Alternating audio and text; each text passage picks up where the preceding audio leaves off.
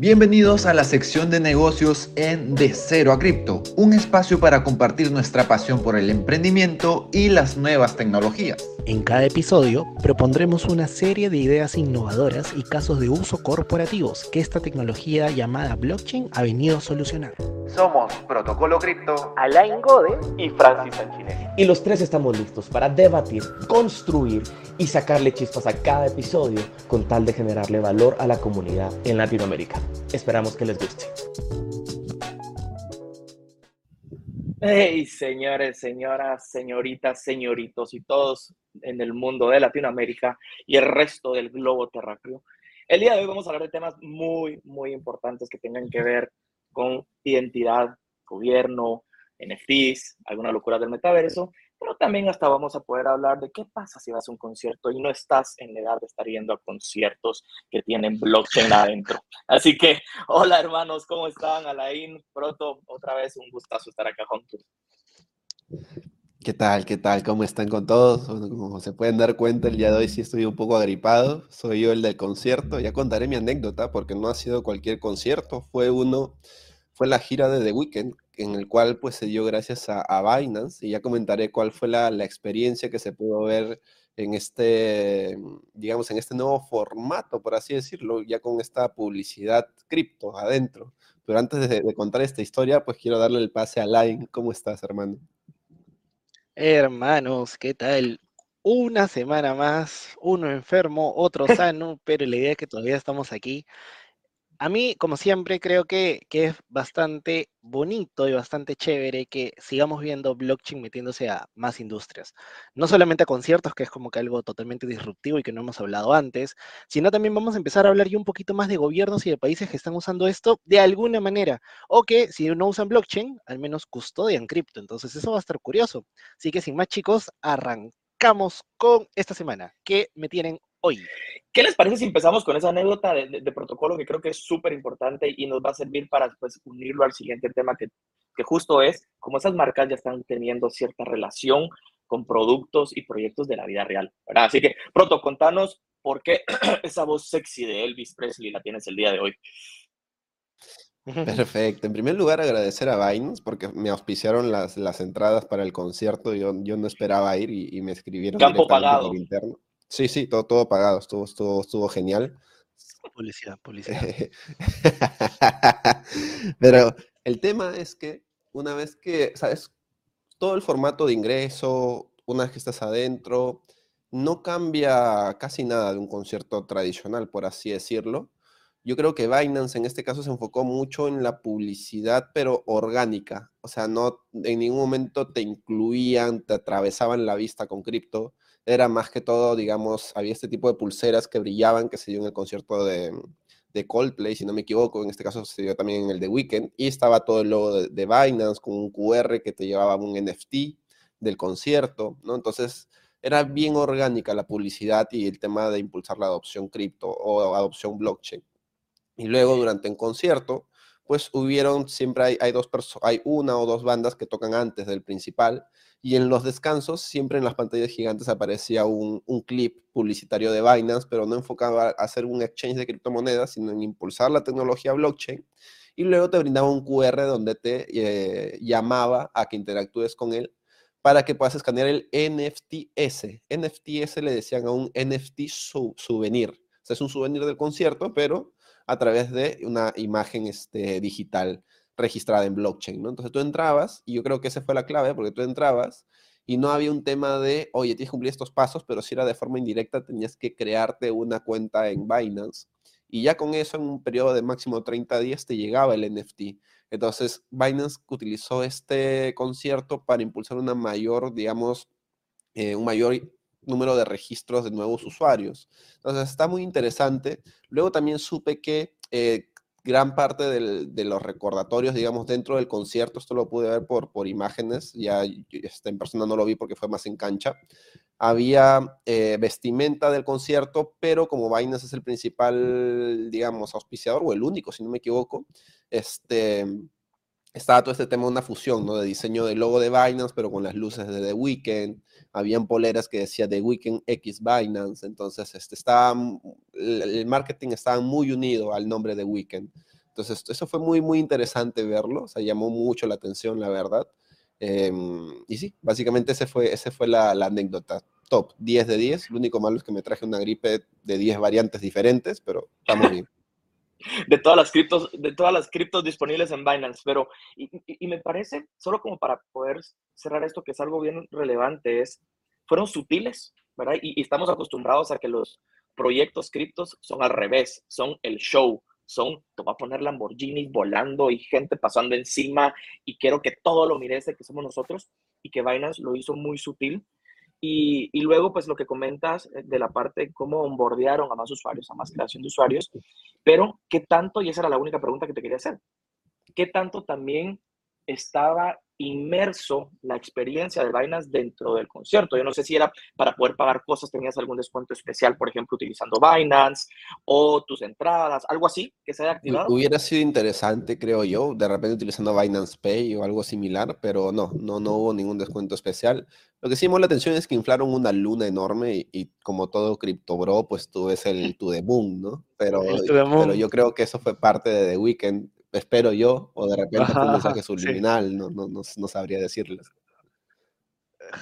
Algo que a mí me gusta es que sin darnos cuenta, como a veces nosotros vamos a los conciertos y hay, no sé, el enlace, el banco de tu preferencia, está acá al menos el BCP, el BVA, que tampoco te ofrecen nada adicional, ¿no? A veces de repente te ofrecen descuentos por comprar antes, 20% de descuento, etcétera, pero lo que voy es que qué chévere empezar a ver ya el mundo cripto metidos en el mundo tradicional sin que la gente se dé cuenta como uno más.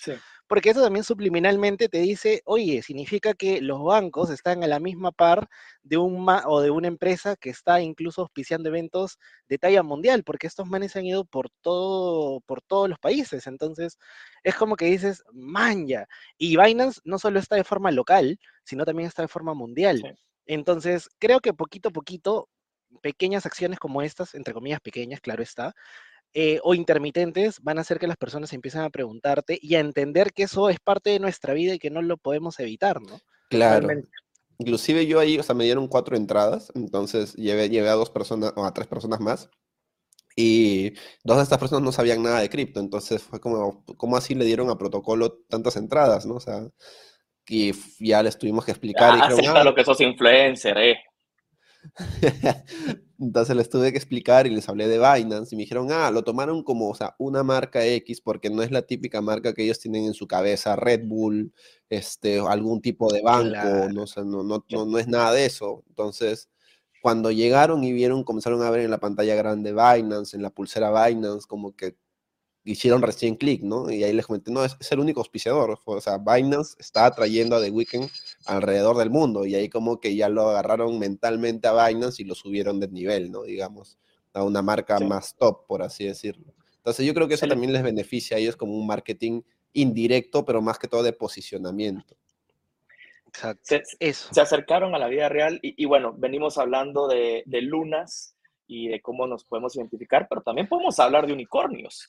Y cuando me refiero a unicornios, podríamos ver una noticia que, que también viene del lado de Uniswap, eh, que tiene que ver con algo, de nuevo, muy similar a cómo se están metiendo en la vida real y en casos de uso muy normales marcas y proyectos tan grandes como Binance y ahora Uniswap. Así que, Alain, ¿qué nos quieres contar un pronto sobre esto?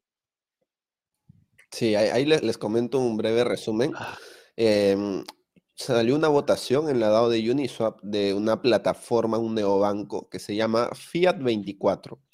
Entonces, ¿para qué? Para que sus tarjetas de débito puedan utilizar el logo de, Uniswap. Entonces se aprobó en la DAO de, Uniswap esto, pero caso, el dato curioso es que si no se hubiera aprobado, igual la decisión caía sobre Uniswap, Uniswap Labs, porque ellos son los que tienen el derecho del logo, no la DAO. Entonces fue más que todo como una, digamos, para no pasarlos por encima, ¿no? Entonces fue como que tengan este libre albedrío, que no es libre albedrío, pero siéntanse felices decidiendo.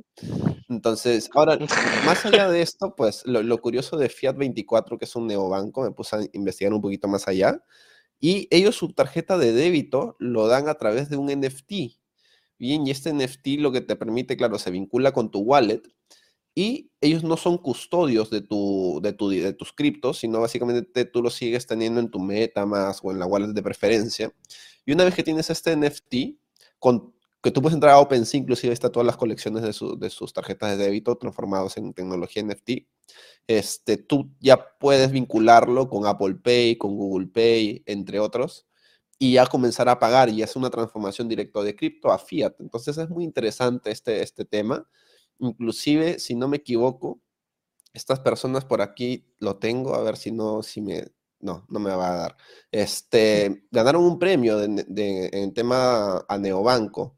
Déjenme, ahorita, ahorita se los confirmo, a ver, vamos a ver. Aquí está, aquí lo tengo. Ellos ganaron en el 2022 eh, un premio que se llama Neobanco y especialidad de jugadores, un tema así. Este, y ellos son una plataforma suiza. Entonces está muy, muy interesante eso de ahí. ¿Y, qué piensas, eh, Alain, sobre esto? Porque creo que lo, que lo que nos dice todo ese concepto de cómo opera el consumo en las criptos a través de un NFT con tu billetera, pero no son custodio y todo, a veces puede ser un poquito medio complejo para nuestra audiencia que no es tan cripto lover. Pero ¿cómo bajas esto al tema de negocio y, y que Visa esté también involucrado ahí y demás? ¿Sabes lo que creo? Justo estaba pensando, y es un patrón que se repite, que creo que el volverlo NFT es simplemente transformarlo a digital en la blockchain. Es lo que siempre hemos hablado de la famosa tokenización, solo que es la manera más sencilla. Por ejemplo, si tú quieres tokenizar eh, un inmueble, si quieres tokenizar un auto, si quieres tokenizar lo que sea, lo que estás haciendo es convertirlo en un NFT, en un activo único y reemplazable dentro de la blockchain. Entonces creo que es la manera más sencilla de cómo la gente está encontrando tokenizar cosas. Y respecto a esto, ¿por qué lo hacen? Es porque lo que siempre hablamos, ¿no? Volverlo más líquido, más transferible. Imagínate que yo me compro una tarjeta Visa, esa tarjeta Visa está en la blockchain de forma tokenizada y que yo pueda venderla a cualquier otra persona. Imagínate que yo tenga incluso una, una Visa con saldo, una Visa con 100 dólares pero como mi tarjetita es única, es, digamos, no sé, pues es extraña, es rara y no se ha vuelto a emitir una parecida en términos de, colección, pues, y tiene 100 dólares de fondeo, la puedo vender a 200, a 300, a 500, a lo que el mercado me pague. Entonces creo que eso está pasando si nos damos cuenta. Imagínense que Protocolo tiene su entrada de The Weeknd y esa entrada ya pasó, ya pasó el concierto, pero tiene una entrada que ya no se va a emitir nunca más en los próximos cinco años. Y él puede ofertarla simplemente como en un mercado secundario que diga, ah, ok, mira, yo tengo esta entrada, a mí no me vale nada, pero voy a ponerla a subasta. Y viene un man que le encanta Da Weekend, que no pudo tener su entrada y no encontró que otra más estaba vendiendo y dijo, ya, yo te doy dos mil dólares y protocolo toma. No sé, yo creo que esta es la forma más sencilla de tokenizar, o cómo estamos empezando a tokenizar casi todo lo del mundo físico real. Y de cara a lo de Uniswap, es chévere, porque imagínense una tarjeta Visa con un logo cripto. Ya está pasando. Tenemos crypto.com, tenemos la de Binance, pero que haya el loguito de un unicornio también es un tema disruptivo, porque dices, o sea, Barbie existe, ¿no? Es algo que se conoce. Pero en un unicornio, ¿qué cosa es esto? ¿Para qué sirve? Yo no sé honestamente si esto valga la pena desde la perspectiva de usar Visa con cripto. Creo que ese es un debate mucho más grande. Pero el simple hecho que empezamos a ver cómo las dos tecnologías convergen, tradicional y cripto, es lo que este, empezamos a ver. Y, solo para acabar con esta idea, lo que estábamos viendo, por ejemplo, de Binance y de Binance Pay con este tema de, de The Weeknd, es que al final ellos se quieren posicionar como un banco gigante más, solo que internacional. Entonces, eso es lo que estaba pensando también. Y, esto tiene sentido con los negocios, con los capítulos que hemos hablado de la guerra de procesadores de pago. Entonces, creo que todos van a, migrar ahí eventualmente. Y Unitswap, de alguna manera, a pesar de que no es un procesador de pago también, pero es un, es un sistema financiero, es un servicio financiero, y que también va a estar metido por ahí de manera indirecta. Entonces, lo que Protocolo comentó antes del, del, capítulo, el KIC de Unitsoft. Entonces, todo se está alineando para que entre a un servicio como hoy lo conocemos, pero dentro de la blockchain. ¿Qué opinan ustedes? A, mí me parece súper interesante y justo yo estuve involucrado en un proyecto que tenía que ver con la creación de una tarjeta de débito eh, con una de las marcas grandes eh, y también relacionado a un exchange, por así decirlo, a una billetera. Y es bien curioso lo que se puede hacer detrás y realmente estás consumiendo o no las cripto, si es un consumo directo o si realmente solo estás emitiendo un saldo ficticio digital para que se pueda consumir. Hay muchos detallitos ahí técnicos eh, que luego eh, tal vez podríamos hablar en el otro episodio. Pero del lado de blockchain en los negocios, y, ya saben que me gusta esa parte, yo lo miro, es una oportunidad gigante. O sea, hemos visto a lo largo de los años muchos cobrando de tarjetas con bancos, eh, que siempre está la figura del emisor, está la figura del banco, por así decirlo, ¿verdad? De la marca que puede estar representando y la figura de la, de la franquicia, que puede ser Visa, Mastercard, American Express, etc. Eh, imagínense, y, algún ejemplo muy puntual, por ejemplo, para Perú, o, o alguno para que se nos pueda traer, que Cusqueña saque una tarjeta y que haya identificado que en el segmento de los crypto boys o los crypto lovers como nosotros exista el consumo de su cerveza y que puedan venir y anclar un producto específico a través de una tarjeta que les diga, momento, permitan, yo sé que ustedes tienen criptos y les gustaría usarlas para poder consumir mis productos. Voy a sacar una tarjeta en alianza con Visa que ahora va a tener además todos estos beneficios. Y ahí entra, por ejemplo, este tipo de cosas que están haciendo, ¿verdad? Y que se permite en un bien físico, por así decirlo, en un bien palpable para, el ser, para la persona que dice, ah, ahora ya mis criptos no solo son un elemento por allá, sino que lo puedo ver cómo me están generando beneficios reales con Cusqueña, que me fascina. Y podemos decir así muchísimos ejemplos. Entonces, como para negocios y para los que están pensando en este tipo de cosas eh, y que tienen el alcance o el nivel de poder hacer proyectos con Visa, con Mastercard, con American Express, etcétera, piensen que también dentro del mundo cripto o dentro de los que estamos en este mundo de la, de la blockchain, hay nichos importantes a los que ustedes puedan llegar y que si los identifican y pueden hacer un tipo de este proyecto, podría ser relevante porque pueden empezar a canalizar, creo que sería la palabra, todas las transacciones que hoy por hoy suceden en, otra tarjeta a través de una tarjeta que probablemente es suya y que tiene muchos beneficios. O sea, eso me parece súper, súper relevante. Y bueno, teniendo eso en, mente, pues creo que se nos abre el, el tema de también cómo hacemos para que ahora todo lo que estamos haciendo sea de la manera más segura y eficiente. Y, vemos que los gobiernos también ya están haciendo cosas con eso. O sea, vimos que YC y Uniswap, cómo las cosas están volviendo seguras y privadas y demás, y cómo estamos tratando de resguardar eso. Y ahora vemos también que, por ejemplo, hay una noticia ahí del gobierno de Brasil con el tema de identidad y utilizando blockchain y también con el gobierno de Argentina. ¿Qué, qué opinan de eso ustedes?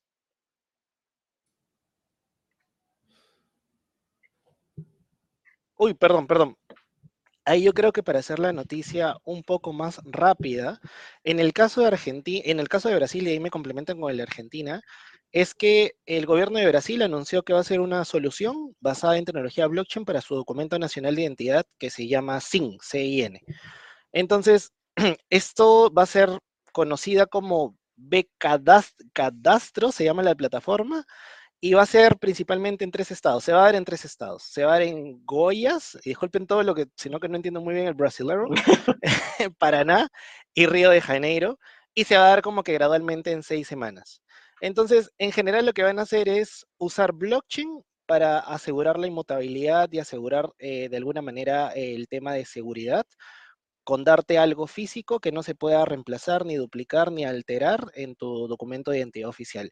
Eso es algo que yo creo que se va a replicar en todos los países, pero no he visto el tema de Buenos Aires. Ahí sí me pueden ayudar con eso también, a ver cómo está emitiendo blockchain con ello también, ¿no? Claro, claro, claro. A, ver, ese de Buenos Aires eh, me, parece a mí súper interesante porque lo están haciendo eh, también con CK Sync. Estamos también viendo algunos otros elementos de la mm. blockchain, ¿verdad? Eh, y ese partnership con CK Sync les va a permitir que se pueda demostrar la información de una persona a nivel de identidad sin realmente revelar la información específica. Y, me recuerdo que lo platicábamos eh, hace unas semanas por ahí con los founders de Quark ID, que son los que están llevando este proyecto, eh, y me decía, mira, qué interesante que puedas vos mostrarle algo y que con eso realmente ya el policía, la persona del hospital médico y demás pueda validar la información sin que le estés dando información confidencial y privada tuya. Entonces, esta infraestructura detrás que está queriendo hacer Quack ID, creo que eh, va a ser, como yo le dije, es un protocolo eh, en el que están buscando proteger la privacidad de los argentinos en Buenos Aires y sobre todo ayudar en los diferentes, eh, y, por aquí lo tengo, los diferentes puntos como son los certificados de matrimonio, comprobantes de ingresos y verificaciones académicas, partidas de nacimiento, muchos documentos que normalmente se centralizan dentro de un gobierno y un ente público, por así decirlo, y que hoy toda esta información no puedas tener en tu identidad, que esté resguardada por la tecnología blockchain, por la parte de Zero Knowledge también, y que puedas validarlo sin ningún problema en cualquier momento alguien te pague. Imagínate qué bonito sea de que, ay, pero es que no tengo aquí mi, mi título o no tengo aquí mi acta. No, todo está acá, todo está validado y lo puedes demostrar con la identidad que además te está resguardando tu privacidad. O sea, eso a mí me parece súper interesante y creo que es, es una muestra, Brasil, esto y todo lo que está empezando, porque estos no son los únicos países, donde ya la tecnología blockchain también se puede convertir en un elemento fundamental para el desarrollo de soluciones que también protegen al usuario, ¿verdad? Y que protegen a tu, a tu cliente, si hablamos de negocios, que protegen la información de la empresa, que protegen cosas que a veces son muy, muy valiosas. No sé si quieres agregar algo ahí, profe. Es, está bien interesante porque hace, hace poco pues, este, di una clase en, Culta, que es esta plataforma educativa de España, y justo hablé sobre gobernanza y va mucho con este tema de, de, la noticia que acabas de lanzar con Argentina y ZK ¿no? Porque es esta identidad que, digamos, te asegura que hay un humano detrás de esa identidad, pero no sabes realmente toda la información, no sabes si es Francis, no sabes si es Laín, no sabes si es Proto, pero hay un humano y hay un humano que es la primera vez que está utilizando esto, o es la vez número 5, pero no sabes quién, no sabes más datos porque están protegidos, ¿no? Entonces, si esto lo llevamos a una gobernanza, se pone interesante porque, este, porque básicamente tú puedes ir a votar una sola vez, no vas a repetir, y es un voto anónimo porque no, no hay un, un, protocolo, está votando por A, un protocolo está votando por B, es como que una persona está votando por esto y se está validando que es una persona, ¿no? Y ya está. Entonces está, está muy interesante si lo aplicamos también al tema de gobernanza, que es algo que al día de hoy todavía no hay en Web3 y ya hay muchas utilidades en Web3 que se podrían llevar al mundo real, solamente nos falta esta, este tema de identidad, ¿no? Que es un tema muy polémico, claro está todavía. Claro, claro que, claro que sí. sí. Y creo que este tema de identidad, privacidad, hacer las cosas bien, saber quién es y demás, pues nos abre también el cómo es que, y ahí nos va a contar creo que Alain, cómo es que el gobierno también de Estados Unidos, esa es una noticia que tenemos ahí, porque nos sorprendió el número, y ese número va a venir ahorita, ha llegado a tener tantos bitcoins en su posesión o custodia, no sé cómo le podemos llamar, o sea, cuéntanos un poquito más de esta noticia, porque creo que es muy importante. Sí, de hecho, para los que no saben, Estados Unidos es uno de los holders o uno de los custodios más grandes de Bitcoin en el mundo. Tiene un aproximado de 5 mil millones de dólares valorizados en Bitcoin con 205 mil Bitcoins. De hecho, es uno de los más grandes, es, es gigantesco. Ahora, no es que haya comprado como nosotros o les, haya metido el FOMO y hayan querido comprar para solo tener Bitcoin, sino estos Bitcoins han sido a causa de custodias, de confiscaciones confiscaciones y especialmente por dos cosas. Por Bitfinex, que fue una casa de cambio que fue acusada en el 2017 por inflar el precio de Bitcoin y que ha estado también metido entre cositas turbias con Tether, ¿no? Ese ya es otro tema. Y también por Silk Road. Silk Road era como que el mercado negro más grande de todo el ecosistema donde se vendían drogas, se vendían armas, se vendían un montón de cosas cuando en esa época Bitcoin no se vendía de forma tan trazable. En esa época Bitcoin era, siempre ha sido trazable, pero no existía un chain análisis, no existía otras empresas de rastreo de cadena, entonces la gente podía usarlo, entre comillas, para el mal.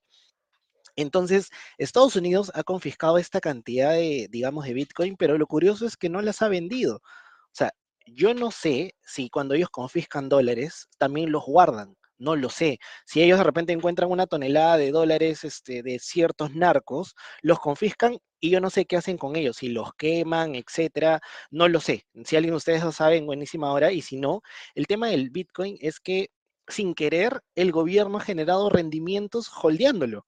Entonces es muy curioso porque es como que yo te quito algo, pero me lo quedo, ni siquiera lo he quemado, no he hecho nada, no lo he enviado a una billetera X, se ha quedado en la billetera donde se confiscó, y estamos hablando de mucho dinero.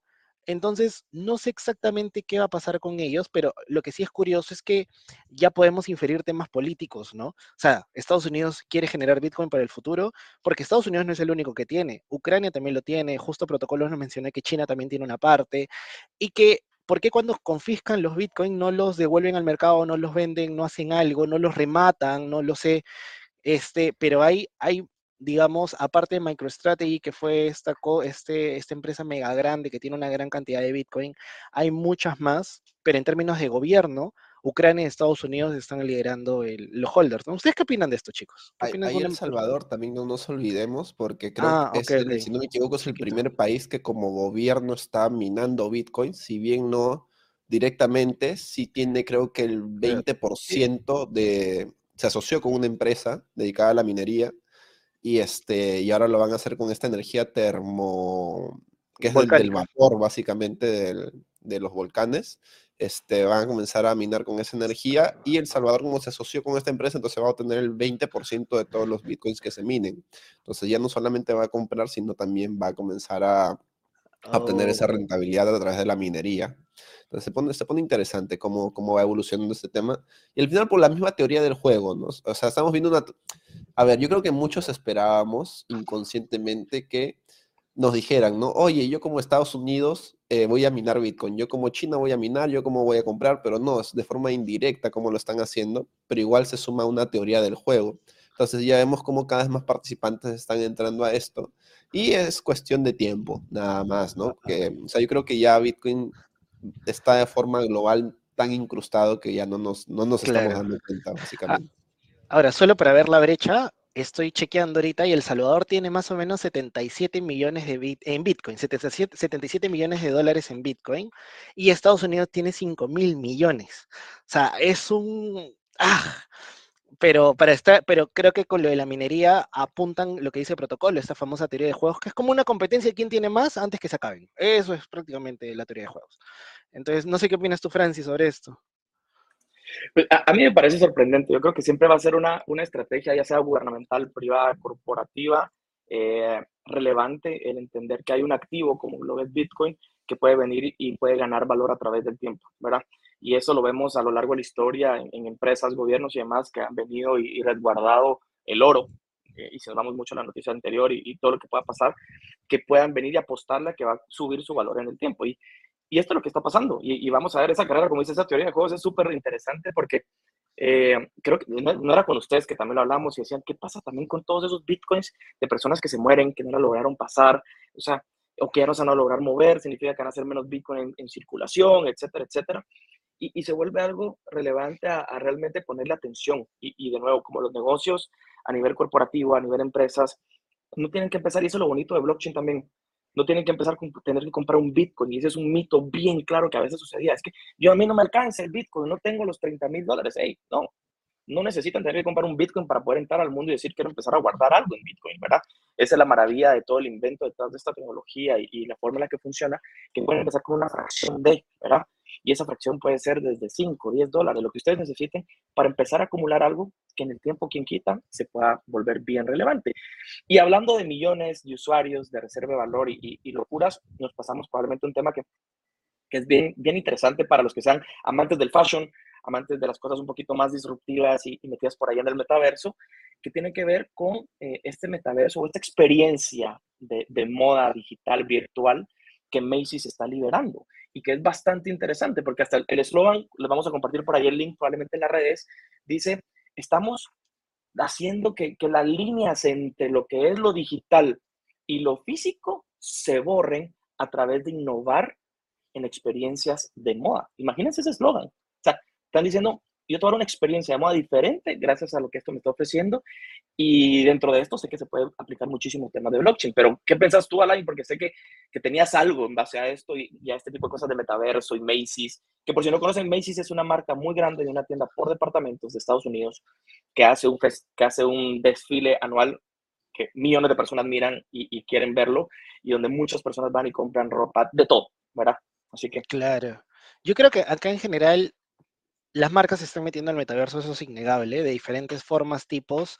Algo que a mí me preocupaba y se los comentaba antes del episodio es que veo también una tendencia de que los metaversos solo están funcionando en computadoras y laptops y que muy pocos están funcionando en tablets o celulares.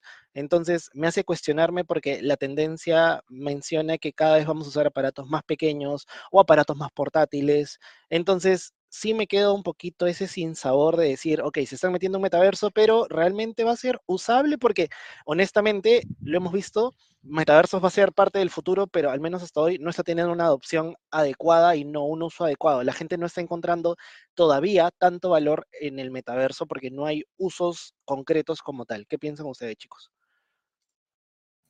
Completamente lo mismo. Eso también se aplica, por ejemplo, al sector de Play to Earn o, Play and Earn, que son los, los juegos en, en, blockchain. Entonces, este, vimos el claro ejemplo en su momento con Axie Infinity, que fue que tuvo más escalabilidad, pero fue porque se podía utilizar en celulares. Entonces, yo creo que con esos antecedentes, el tema de metaverso también debería ir por ahí, De repente hay determinadas este, dificultades por el tema de hardware que vendría a ser el, equipo o el tema de software que vendría a ser todo el sistema que está detrás. No, no sabría porque desconozco la tecnología. Pero yo creo que al final, o sea, vamos a terminar migrando hacia ahí. O sea, va a llegar el primer metaverso que dé el batacazo y estamos más cerca que antes. Entonces, solo todo es cuestión de tiempo. Claro que sí. Y, yo creo que esta frase nos deja para poder ir cerrando el episodio de hoy, porque todo es cuestión de tiempo. Y sabemos que blockchain va aquí episodio tras episodio, semana tras semana, eh, cada vez está más en acciones, en casos de uso reales de nuestras vidas. Con el tema del metaverso le decía yo, y lo pueden ir a probar, los invito. Hay una aplicación de Spatial que pueden entrar a muchos metaversitos de Spatial que están creados ahí y pueden ver la experiencia que significa ya empezar a usar en el celular y esa tendencia que Alain decía. Pero definitivamente hay muchas oportunidades para poder seguir innovando e implementando esta tecnología a sus negocios y va a ser cuestión de tiempo. Así que hoy los, los, quiero dejar y otra vez de nuevo invitar a que si les gustó este episodio, si les gusta este tipo de temas que estamos eh, tocando, que nos reiteen súper bien en todas las plataformas, cinco estrellas, nos den like, nos comenten. Más, moléstennos si quieren y pónganos también qué tema les gustaría que nosotros tocáramos aquí en, estos episodios del podcast y, y, que no se olviden de que nos pueden seguir en todas las redes sociales de Cero Cripto, estamos en LinkedIn, estamos en Twitter, estamos en Instagram y pues vamos a tratar de traerles lo mejor y las últimas noticias de la tecnología de blockchain y sobre todo cómo es que blockchain aplica para los negocios y lo que ya se está haciendo en el mundo. No sé si quieren agregar algo más amigos para cerrar con esto. Un eso, abrazo. Eso, describió todo. Eso describió todo. Un abrazo a todos. Recuerden siempre calificar con cinco estrellas, compartirlo con su tía, con su tío, con su padre, con su madre, para que no quedan en estafas. Y siempre recuerden que la mejor inversión es en uno mismo. Una vez que terminen de invertirse en uno, ya invierten en lo que ustedes crean más conveniente. Un fuerte abrazo y nos vemos la próxima semana. Adiósito. Chao, chao. Gracias por escucharnos hasta el final. Comparte este episodio, síguenos en todas nuestras redes y recuerden siempre, manténganse descentralizados. Nos vemos. Chau, chau.